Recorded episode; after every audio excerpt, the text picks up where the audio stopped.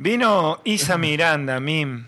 Tenemos ahí un conflicto con Elisa Miranda y el MIM, porque como que el MIM me queda corto y Elisa Miranda me queda largo. Le voy a decir Isa y explicar MIM. Se va a salir MIM.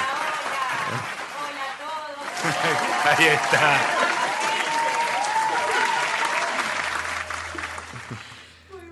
Hoy, charlamos de parto respetado a la mañana, temprano. Isa está haciendo unas columnas también para Equilibrio, que es un proyecto que estamos armando que viene ahí muy incipiente, pero al mismo tiempo muy intenso y muy activo, que va, trabaja medio ambiente y desde esa mirada. Y, hay algunos temas que naturalmente se van tocando, ¿no? Y otros que no. Eh, y en el parto, con respecto al parto respetado, que fue la primera vez que charlaba con ella, dijimos, bueno, pensemos esto todas las semanas o semana de por medio, de contar en qué va lo de parto respetado en formato de columna también, ¿no?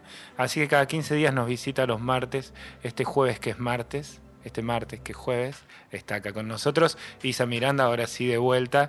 Muchas gracias, bienvenida. Dos presentaciones. Eh, sí, íbamos, la primera vez hablamos de placenta, la segunda vez hablamos de nacimiento respetado, y quizás a mí hay algo que me, motiva como que vayamos charlando a lo largo de, estos encuentros, que es la sabiduría de nuestro origen. Em, de nuestro origen biológicamente hablando y eh, programado por naturaleza. Y hablando de gestación y nacimiento en primer lugar, pero también ahí hay un montón de ideas que podemos recorrer. Em, que nos van a nutrir también en el presente, digamos. ¿Estamos bien? Ahí estamos.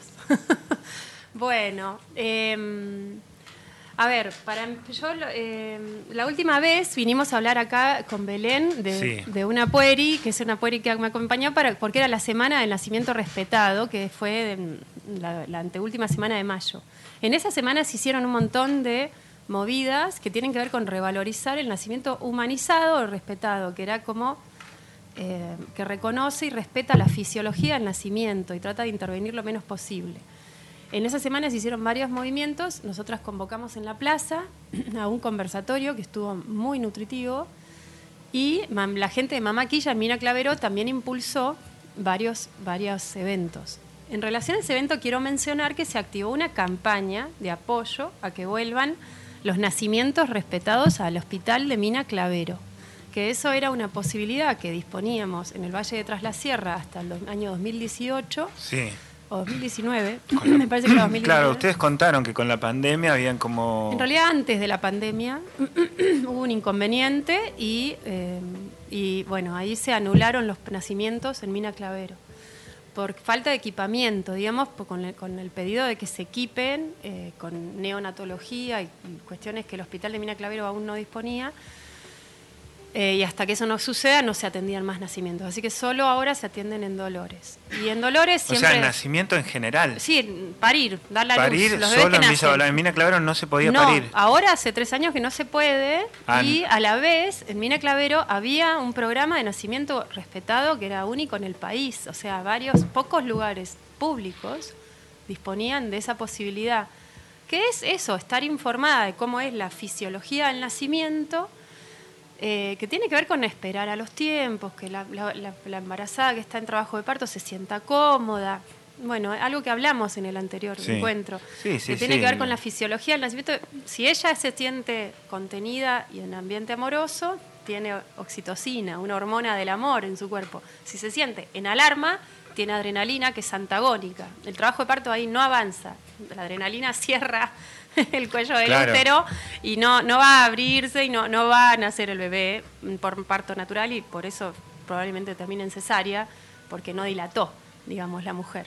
Pero si se siente un ambiente amoroso, respetuoso, está acompañada con su compañero, el papá del bebé, puede entrar, o su mamá o su amiga, si ella quiere, bueno, el nacimiento puede avanzar como está programado por naturaleza y realmente el bebé también nace más tranquilo, eh, la lactancia fluye mejor. Sí, deja de ser ese momento tan dramático que... No, y también es más salud, es más salud para la mamá, es más salud para el bebé, la lactancia es lo mejor que puede suceder y todo se complica si, si la, mamá se siente amenazada, eso mismo a veces también lo siente con el mismo bebé, como que le cuesta conectar con el bebé porque, porque la pasó mal, fue, fue violentada en el ambiente de nacimiento.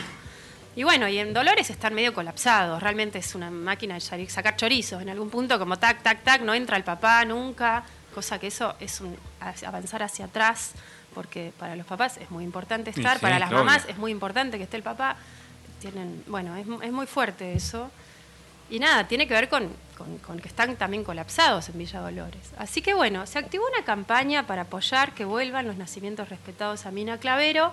Y hay varias líneas más que vamos a también tratar de movilizar, que generar escritos y, más proyectos como un posible observatorio de violencia obstétrica en el valle. Igual no me entra, no, puedo llegar a entenderlo. Digo, Villa Dolores recibe, contiene, el hospital de Villa Dolores contiene todos los nacimientos de Tras la Sierra. Todos. Todos los que son por lo menos públicos. Públicos, claro. Están las clínicas privadas también y hay nacimientos domiciliarios, pero eso sale muchísimo dinero.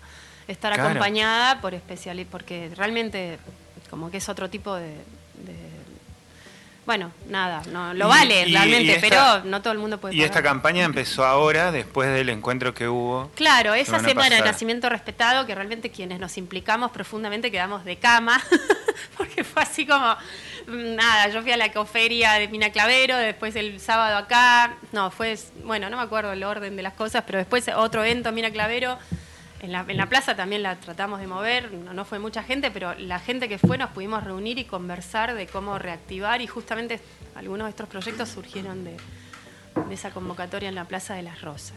Bueno, la convocatoria es hacer un videíto muy cortito, realmente de 5 segundos o menos, todas las personas que quieran apoyar diciendo quiero que vuelvan los nacimientos respetados a Mina Clavero, ¿no? expresándose a favor de esto con la certeza que cada uno pueda expresar y mandando el videito a un teléfono que lo voy a pasar a continuación, ¿sí?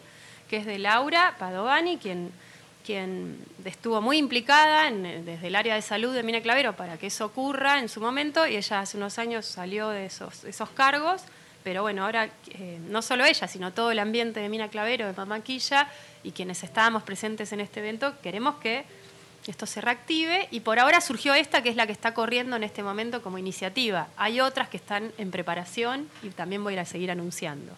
Así que invitamos a todos quienes estén escuchando y todas, todos, más allá de estar embarazados o no, ser papás o mamás o, o todavía no, simplemente quienes queramos como apoyar la posibilidad de que tras la sierra se pueda al menos elegir. Claro, entre dos opciones. Entre dos opciones y, a la vez eh, recuperar eso que ya estaba sucediendo, que es el nacimiento respetado, que tantas personas disfrutaron y lo, valoraron infinitamente, porque realmente queda un agradecimiento de por vida cuando el nacimiento es acompañado desde ese lugar sagrado que es.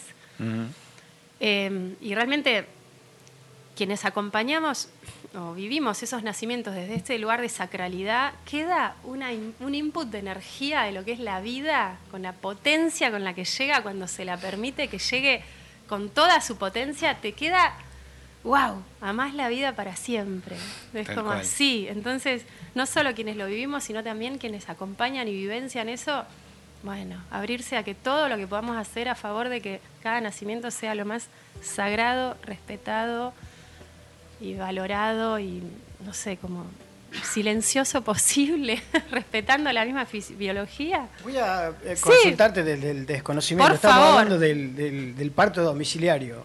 No, en realidad fisiológico es que respete la fisiología del nacimiento. En el parto domiciliario es el, lugar que ahora es el más...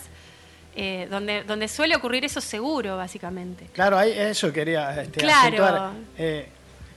¿Cuál es el.? Porque la verdad que no lo sé. Si alguien decide, una, pareja, una familia decide, eh, se decide inclinar por el parto domiciliario, este, ¿a qué, reglamentación debe obedecer? ¿Cómo debe proceder? Porque la verdad que lo, desconozco. ¿no? Lo puede, elegirlo, pero ¿qué debe hacer para que pueda ocurrir, para que no tenga este, obstáculos, no sé, legales Bárbaro. o sanitarios o algo por el estilo? Buenísimo. Ya te respondo, es grande tu pregunta, me encanta igual, pero antes voy a pasar el teléfono de, a donde mandar el videito, así cierro Ah, cierto, ese, sí. ese anuncio. ¿sí? Voy a pasar ese teléfono que es 35, cuando entonces quienes quieran apoyar la iniciativa, ya te respondo, ¿eh? Sí, sí. Quienes quieran apoyar la iniciativa de, de apoyar el, el, em, que vuelva el nacimiento respetado a Mina Clavero es eh, hacer un breve, breve, breve videito de 5 segundos o menos, expresándose como recién mencioné, o como quieran, digamos, pero expresándose a favor de que vuelvan, y mandando el video al 3544 551873. 551873, con la característica de acá. Eso, perfecto. Agendarlo como parto respetado, el que está ahí escuchando a mano, 551873. Exactamente. Video de 5 segundos con la frase quiero que vuelva el parto respetado al Sí, hospital de Mina Clavera. Sí, quiero, queremos. Yo, yo dije merecemos. Bueno, como ahí. Es realmente para volver a eso. Pero buenísimo. Vamos entonces un poquito más a- a- Bien. al panorama general. Bien, igual. Eh, Sí. Digo, la organización siempre es recontra bienvenida y aparte son, son temáticas que solo te cruzan cuando te cruzan. Eh, es, es cualquiera eso también. Esa es la problemática eso, ¿no? esa. Que- Es que en algún punto es eso. Es un, es un ambiente difícil. Eso también. Porque te pasa ese momento y después, claro, también acabas de ser padre, madre, Sí. estás re feliz con eso, ya está, bueno, que se encargue otro y ya pasó. O sea, y en el y en la previa, antes de que te pase, como que no lo sentís como una problemática que existe hasta que no ves la- el número, Claro. digo. ¿Somos cuántos? ¿400.000 habitantes? ¿300.000 Hasta que habitantes? no lo vivís también, ¿250.000 porque- habitantes entre la sierra? ¿Nacerán cuánto? ¿10 chicos por día? ¿5? No, sí, más. Pues, bueno, sé. Eh, Sí, 5 a 10 está bien, puede ser. Pero bueno, por día. Desde, desde La Paz hasta cuánto un equipo de- es así es entre Sí. el trabajo de parto de More fue de casi 10 horas digo Mm. en un eh, Ulises no fueron 3, 4 minutos pero Ah. el- el de- y puede pasar de todo ahí en el medio Sí, eso es el tema, que justamente no tenemos información acerca del nacimiento antes de estar embarazados, hablo en plural, digamos, para incorporar al bebé, al papá, al papá del bebé también, digamos, pero por supuesto, quien está más implicada es la mujer, pero hay muchos papás que hoy están como también informándose y, y bueno, pulsando para, para que todo sea lo mejor posible. Y no- entonces, cuando estamos gestando, mm, es un mundo de revolución familiar que ocurre. Después llega el momento del nacimiento, lo vivimos como se puede. Claro. Y- porque realmente es así. Y después, claro, ya tenés el bebé, tenés otro mundo de temas. Y por ahí el nacimiento fue mm, traumático, porque hay gente que, que lo vive traumáticamente.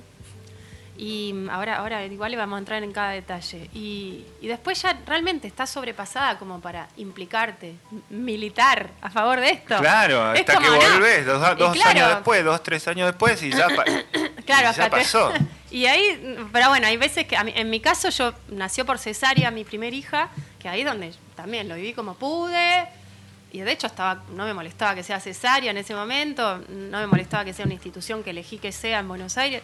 Y después, sí, mi segunda hija ya, ahí ya me preparé, pero por suerte había nueve meses de preparación para informarme. A ver, ¿puedo tener un parto vaginal después de una cesárea? Esa es la primera pregunta, porque muchos médicos ya te dicen que automáticamente no. Bueno, Claro. pero había grupos de Facebook, que en ese momento era uno que era que está todavía, que es PBDC, digamos, parir vaginalmente después de cesárea. Y, Exclusivo, exclusivo. Sí, sí, sí, porque es un mundo de información específico y nada, y ahí había relatos, consultas, a mí me, me empoderó un montón eso, me ayudó un montón esa red virtual y, y me fui preparando, primero informándose, porque claro, que yo soy bióloga, ¿no? Y también en ese momento me, me, me atrapó mucho, pero ¿cómo es lo biológico? ¿Cómo es lo fisiológico? A ver, somos en algún punto mamíferos, ¿no? Entonces, ¿cómo las vacas, los caballos, los perros, todos paren sin un partero, sin un obstetra al lado, ¿no? O sea, ¿cómo es el parto en los humanos? Más allá del sistema de salud, o sea, necesitamos sí o sí estar como con un especialista que asista. Esas fueron las preguntas que a mí me, rondaban en ese momento. Igual yo embarazada ni loca me animaba a parir sola, yo tenía mucho miedo, pero a la vez como entender cómo era desde el cuerpo, digamos. No, no igual yo también a ese miedo lo fui, eh, abro muchos temas y voy a tratar de ser más ordenada, pero, pero mm, eh, yo- a mí en ese momento la información me sirvió mucho de, de apoyo y también escuchar otros relatos. Y en esos relatos, que ahora, por ejemplo, en Merlo empezaron a hacer rondas de relatos. Eso es algo que falta acá en Tras la Sierra y es hermoso, pero bueno, también a veces lo podemos encontrar en la comunidad, digamos, hablando de esto. Pero escuchás dos relatos de un nacimiento en Villa Dolores, en la máquina de hacer chorizos, como se pudo, y otro relato en un nacimiento fisiológico, respetado, en domicilio, y son dos mundos distintos. Son dos cosas distintas. Y justamente Mina Clavero te brindaba la posibilidad de algo intermedio, de una forma respetuosa, pero gratuita, pública, accesible a todos. Y bueno, las, experiencias realmente eran maravillosas. Yo eh, tomo ahí lo que decía Juancho recién, porque un poco lo que querías hablar hoy era de soberanía, mm. ¿no? y de tener... hay muchos temas eh, posibles, igual, no hay apuro. sí, pero hay... Eh, no, pero vinculándolo con esto de, bueno, somos de verdad libres de decidir cualquier... de decidir parir donde, que, donde se quiera, eh, sin tener ningún problema legal, por ejemplo. A ver, em, hay bases, hay, hay, temas con el tema de la ley que hay muchos que estamos empezando a trabajarlo desde un lugar más genuino y y personal, digamos. ¿Hasta dónde la ley te puede quitar libertades que son genuinas y naturales? ¿no? ¿Hasta dónde la ley puede regular dónde las mujeres podemos parir? Como, eso es hay cosas que, al, informarte, al escuchar relatos, hay, hay cosas que son derechos naturales. Las mujeres necesitamos y merecemos, y todos los bebés que nacen, eh, las familias que también dan la luz, los papás tienen derecho a estar cerca del nacimiento de sus hijos, a verlo, a agarrarlo a su hijo recién nacido, es un derecho natural. ¿Cómo puede ser que por una regulación de un hospital o por una comodidad o por una falta de infraestructura o lo que sea, que ya son problemas de gestión y de otras dimensiones, te quiten el derecho natural de ver nacer a tu hijo? ¿Sabés lo que es el, vínculo entre los papás y los bebés que, están en el nacimiento? Bueno, pero eso pasa hoy. Eh, hay un eh, digo, hay, derechos que son naturales. mi, idea, mi idea era eso. No, no es ilegal, no está regulado tampoco. Ah, hay muchas cosas que son alegales, ¿no? Porque no está prohibido, tampoco está regulado. Entonces quedan en ese mundo de lo alegal, digamos. No es ilegal, tampoco es. Pero alguien estaría, algún cuñado, algún vecino malintencionado, está en condiciones de denunciarte, ponele, si vos querés parir. La verdad que no sé pero también ahí es donde creemos, veamos qué realidad queremos creer, ¿no? Ahí, perdón. Lo que no está prohibido estaría permitido, entonces. Por supuesto, tampoco no está ni prohibido ni regulado, o sea, y a la vez hay una eh, soberanía personal, acá es donde son muchos temas que, yo me voy a ir moviendo, espero no marear, pero hay una cuestión de, de empoderamiento personal que también preguntémonos qué derecho tenemos. O sea, ¿y el derecho nos lo dan afuera o nos lo damos nosotros mismos? O sea, ¿cómo puede ser que parir en forma respetuosa para... O sea, un bebé recién nacido no puede decir, hey, trátenme bien. Claro. ¿No? Y, también ese es el tema, no es nada más respetar la fisiología de la mamá y de las mujeres mientras parimos y, y damos a luz, sino también respetar a ese bebé. Los protocolos de las instituciones que se le hacen al bebé al nacer son perverso. Sí, eso, ¿no? De lavarlo, ¿cuáles son? Claro, ¿cuáles son? El bebé se, le saca del vientre y digamos, eh, perdón, yo no quiero herir a nadie que esté implicado en esto. Yo sé que todos hacemos, si hay enfermeros, obstetras, parteros escuchando que no están informados en esto, bueno, bienvenida a la información. A veces es simplemente abrirnos a un darnos cuenta, a ver las cosas desde otro lugar. Pero a ver, pongámonos en el lugar del bebé. Estamos en un mundo intrauterino Estamos dentro del vientre, calentitos, cobijados, abrazados todo el tiempo. Estamos súper bien dentro del vientre. Pero llega el momento de las contracciones, llega el momento de nacer a este mundo de la tierra. ¿Y qué pasa? Te sacan, te sacan, porque para el bebé es, de golpe me sacan, el cuerpo se contrae de mamá y me sacan, sea por vaginalmente o por la cesárea. De golpe estás en otro mundo donde tenés que respirar, eso ya es un shock, de golpe hay una gravedad, hay frío, hay calor, hay hay como una cuestión en la piel que es distinta, porque antes estabas en el mundo de la... Llega información sensorial también. Claro, todo es distinto. Hay un, hay un, hay un poema muy hermoso que lo voy a traer algún día que es de... Es de, es de cómo, es, del primero que hizo los masajes Yantala y habla de cómo, eh, como desde el punto de vista del bebé, lo que es nacer. Lo voy a traer para la próxima, es hermoso. Y y, de golpe te sacan. Y, no solo, ¿qué es lo, más conocido? A, ver, ¿cuál es lo fisiológico por nacimiento, lo programado por naturaleza que tendría que suceder ahí? Que el bebé se queda cuerpito, piel a piel con la mamá. Piel a piel, no el, camisón en el medio. la piel a piel, el, la piel del bebé pegada a la piel de la mamá. Por supuesto, en ese sentido tiene que estar calentito el ambiente, no tiene que hacer frío. Y ahí el bebé se calma, porque ese latido del corazón lo conoce. Y a esa piel, de hecho, eso es fisiológico, porque las bacterias que tenemos en la piel, los microorganismos, también van a la piel del bebé y lo protegen. Es inmunidad a través de la piel, que ya empieza a suceder en ese piel con piel. Hay, hay incluso como salud que es transmitida en esa piel, piel de la piel de la mamá a la piel del bebé. Las bacterias de la casa a la que van a ir ya están en algún punto en la piel de la mamá. Entonces ahí empieza a ir suavemente a través de la piel, que es lo más... Eh, no, no, pone en riesgo nada, pero ya el cuerpo del bebé empieza a prepararse. reconociendo. Claro, a ese ambiente de microorganismos que, que están en, en, ese mundo que él va a habitar, que es su casa, ¿no? Y después, para, sigo, sigo. Sí, ya te veo que me vas a preguntar, déjame que siga un poquito. sí, sí, sí, sí. Acá que sigo, sigo.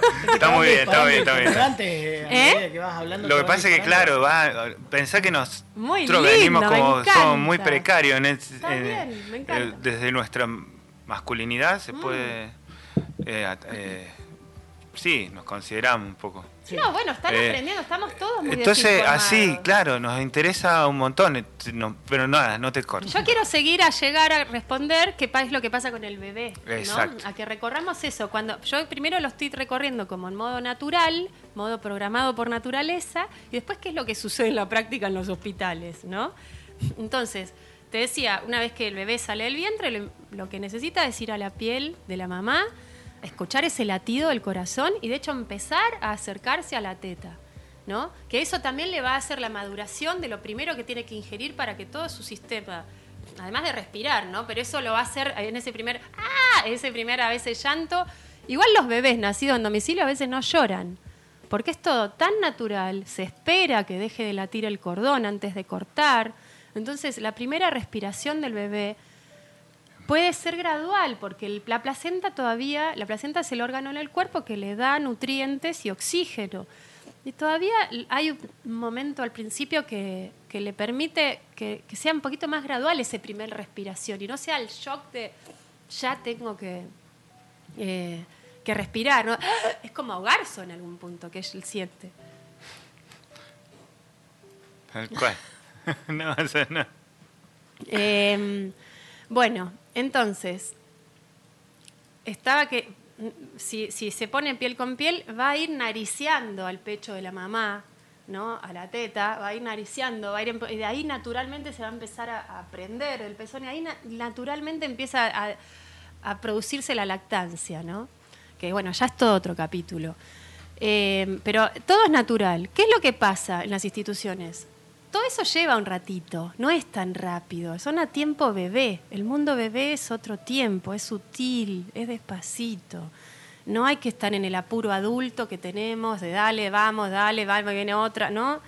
Si vos estás en esa, no estás respetando lo que por fisiología es lo que necesita tanto mamá como bebé. Porque ¿qué? También hablo de la mamá porque es el vínculo. La mamá es la que tiene que sostener, alimentar, cuidar, atender, entender a ese bebé. Y se la apuran a ella, ella está en tiene que estar en alarma en el mundo adulto y no puede estar como conectada con ese mundo bebé que es en otro canal. Eh, son ruiditos, son miraditas. Como que la relajación viene el llegar a casa después. Como que, es que estaría bueno que también sea en el hospital, porque ahí ya se establece el vínculo. Y lo que pasa es que si la mamá la, apuran, en el momento que está pariendo, de hecho a veces se le dicen guarangadas, guasadas, como dale, si la pasaste bien mientras. Ahora también, apurate, grita como. O sea, no grita, no, pero hay guasadas que se le dicen, que son normales. Si empezás a, a ver relatos yo tuve que pedir que apaguen la radio cuando estaba por nacer por cesárea mi hija, porque estaba la FM 100, estaba por nacer mi hija, apagame las, las propagandas, o sea, no quiero estar escuchando a Coca-Cola, ¿viste? los médicos hablando entre ellos, hablando del partido de fútbol de domingo, no, pará, haceme silencio, yo no quiero estar pensando en Maradona cuando estoy dando a luz. Claro. Este es, es un momento... Bueno, ¿y qué pasa con el bebé en las instituciones por protocolo institucional? Lo sacan de la panza. A, la, a mí, yo te cuento también mi experiencia. A mí me mostraron a mi beba, le agarré la manito, no, ni siquiera la pude abrazar. Me le toqué la mano y ya se la llevaron. O sea, a veces ni siquiera antes del primer abrazo ya se llevan al bebé, que es lo más normal. Sí. ¿Qué le hacen? Lo estiran, porque quieren saber cuánto mide de largo. El bebito estaba hecho una bolita en el vientre. Estirarlo, ¿sabes lo que es para él? Es la primera vez en su vida que se estira y es a la fuerza, tironeado. Lo pesan. Todos manos, además, que ojalá sean lo más amorosas posibles. Ojalá si alguien está escuchando y hace esta labor, aproveche para ser lo más amorosa posible en ese momento. Pero en general son manos que hacen esto como protocolo, como y es un bebé que está sintiendo por primera vez el tacto. Eh, y se le meten cánulas en el ano, en la nariz y en la boca para destapar por si había alguna burbujita, membranita que esté tapando la posibilidad de digerir. ¿Sabes lo que es que te metan una cánula en el ano, en la nariz y en la boca? ¿Apenas naciste? Bueno, la mayoría de nosotros pasamos por eso. Y todos los bebés que nacen en institución. Y es violatorio en algún punto. Yo pensaba en todos los, todas las taras que vienen después de eso y Mm. que quedan. Viste que ha- trabajamos mucho el inconsciente acá, o por lo menos nos preguntamos mucho a dónde está toda esa información, Mm. que hace que tomemos decisiones unas u otras, que seamos de una manera u otra, y todas esas taras que vienen y que quedan recontra grabadas en las memorias ahí. Claro. ¿no? De, muy profundo. Que por más que terapias y terapias y terapias, digo, así como vos lo contás, es fuerte. Y lo vemos, ¿eh? quienes estamos en contacto con nacimientos, también vemos la integridad que tienen los seres que fueron respetados en su nacimiento. O sea, en algún punto hay una integridad, hay un bienestar, hay como... No fue como avasallado apenas nació, digamos. Todo esto igual yo confío que esta información no, no, no, que no nos dé culpa, no trabajar sobre la culpa, sino sobre la información y si tenemos la oportunidad de acompañar gestantes o nacimientos, bueno, que sean desde los lugares más amorosos posibles y sabiendo que hay una naturaleza que es amorosa, programada por naturaleza, desde el amor y el respeto, y a veces por una cuestión adulta y del mundo que vivimos, que es acelerado, frío a veces y como tan insensible con los bebés, que los bebés no pueden, a ver, los bebés ni siquiera pueden gritar.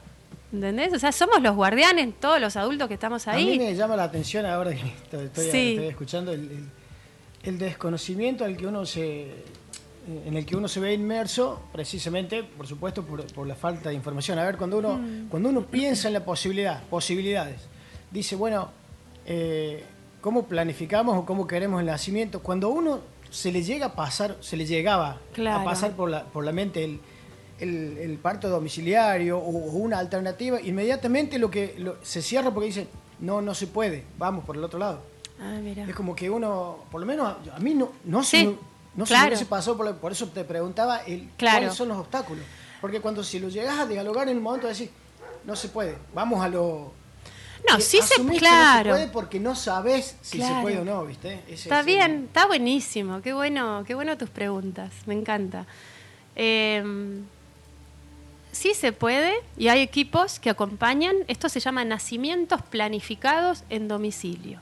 Se planifica el nacimiento en domiciliario, no es una cuestión como, bueno, me la- igual realmente hoy en día, como está, es tan violento el Hospital de Dolores, que yo sé, yo estuve de voluntaria en el hospital, yo sé que, que están so- sobrepasados, digamos, y hay cuestiones de, No, hay un de esfuerzo maltrato. y un mal- Cada uno que está ahí hace lo mejor que puede, pero a veces son pequeños clics, es como, yo también di clases secundarios, si dar clase lo hace como una máquina de hacer chorizo es una cosa, si lo vas haciendo con todo lo mejor que puedes dar cada día y desde tu mejor lugar es otra cosa, todos podemos en cada uno de nuestros labores, sea el que sea, pararnos eh, desde lo mejor de nosotros que estamos dando o desde un lugar automático y dale, dale, dale, ¿no? Y es muy distinto, y ni hablar cuando estás frente a nacimientos. Entonces, eh, eh, se, poderse se puede, digamos, planificar un nacimiento en domiciliario, pero lo que te decía es, a veces es asistido por personal que acompaña y está formado en ello, que a veces son parteros y obstetras que, que ya también trabajan en instituciones públicas, pero también pueden atenderte en tu casa, pero sale caro, Claro. digamos, porque ellos también tienen una implicancia muy alta, tienen que disponer de una entrega total, tienen que cancelar viajes, o sea, en la fecha alrededor de tu nacimiento, que nunca se sabe también, puede ser como cinco semanas alrededor, es como un compromiso muy grande. Está, la cobertura legal de la institucionalidad, ¿no? De que, nada, de repente el profesional se presenta como alguien que tiene que no va a estar cubierto por la institución legalmente, por cualquier cosa que pueda llegar a pasar. ¿no? que llega y un trabajo incluso personal que también hay que hacer para sostenerse en esos lugares, que también se va agotando a veces porque es mucho el compromiso y la responsabilidad. Y eh, acompañar en todo el proceso de empoderamiento a esa familia, de que confíe en eso, que también es un proceso que puede hacer la misma familia con mucha información, buscando información. Em, de, vuelta como para ir redondeando, porque... Mm, y porque nos quedan un montón de cosas. Por eso también está tan bueno que vengas cada seguido. Eh, porque lo que estábamos todo el tiempo, o yo me había pensado también en este en esta charla de hoy, era hablar de soberanía, ¿no? Y, no, no sigue, sigue siendo la respuesta medio a todo, ¿no? Esto de escucharse. En el caso de la mujer, escuchar para después también poder comunicarlo, ¿no? digo, hay una coherencia, una búsqueda, un silencio, un escucharse. ¿Cuáles son los... ¿Quién es el dueño de, el dueño de mi libertad y de mi soberanía sobre mí mismo? Para después poder accionar de una manera efectiva, ¿no? Eficiente. Sí, no solo las mujeres, ¿eh? Hay muchos papás que hoy se están implicando. Pero ¿cómo escuchamos? Nosotros nos damos en el cuerpo, somos pero está por nacer tu Tenemos que escuchar a Está por nacer tu hija. Es como, sí, también, pero hay una cuestión de, sensibilidad que a veces los la nueva masculinidad se está abriendo a vivir.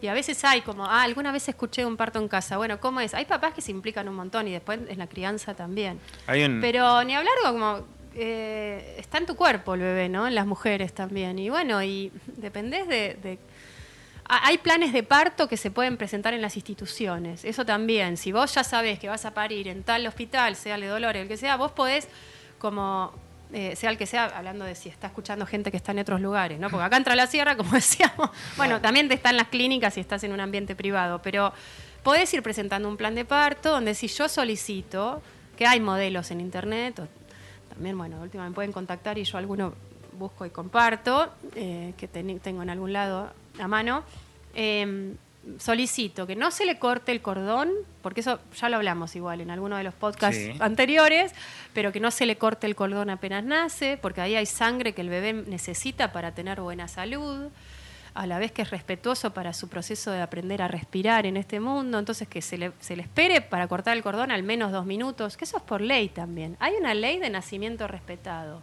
¿sí?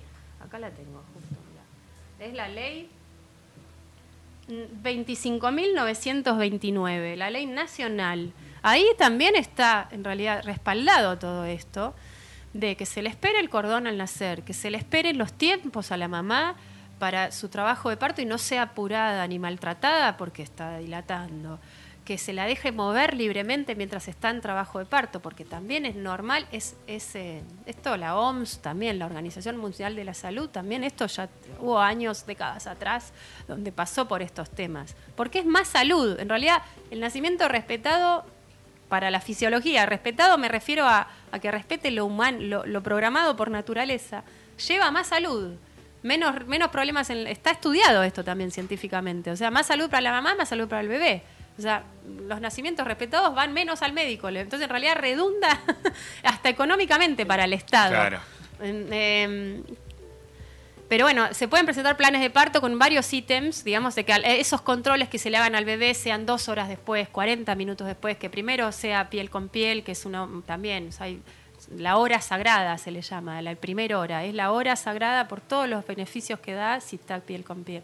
Entonces, en instituciones podés hacer plan de parto, eh, en domicilio eh, podés también prepararte para un nacimiento planificado en domicilio y hay quienes acompañan en eso en el valle y en el país. Y, bueno, y, como diste, también quería comentar, hoy en día están tanto el maltrato que a veces, muchas veces ocurre en el Hospital de Dolores, que hay familias que se quedan en la mitad de camino, es decir, bueno, ok, el nacimiento respetado no lo puedo vivir en institución pública, tampoco lo puedo pagar para que sea mi casa, y opto por tenerlo solo en casa. Y eso está empezando a hacer como hacían nuestras abuelas, porque eso sucedió en el campo. La gente antes, si vamos atrás en los linajes, ocurría. Entonces, está.